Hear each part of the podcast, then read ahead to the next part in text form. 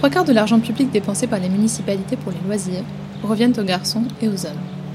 Les femmes, quant à elles, réalisent 75% des accompagnements des enfants et des personnes âgées. Ces statistiques médiatisées nous sont plus ou moins familières. Mais quels phénomènes traduisent-elles Et comment soulignent-elles les inégalités de genre que nous percevons dans nos villes?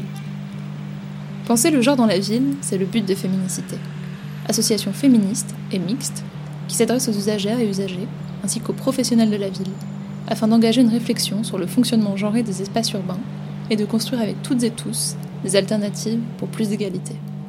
Ainsi, à travers notre podcast Feminicity Talk, nous échangerons avec celles et ceux qui pensent et font la ville, qui luttent et mettent en place des espaces plus égalitaires et inclusifs.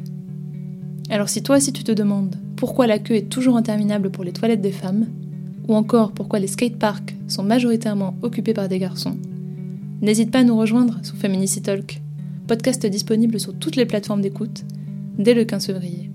À très vite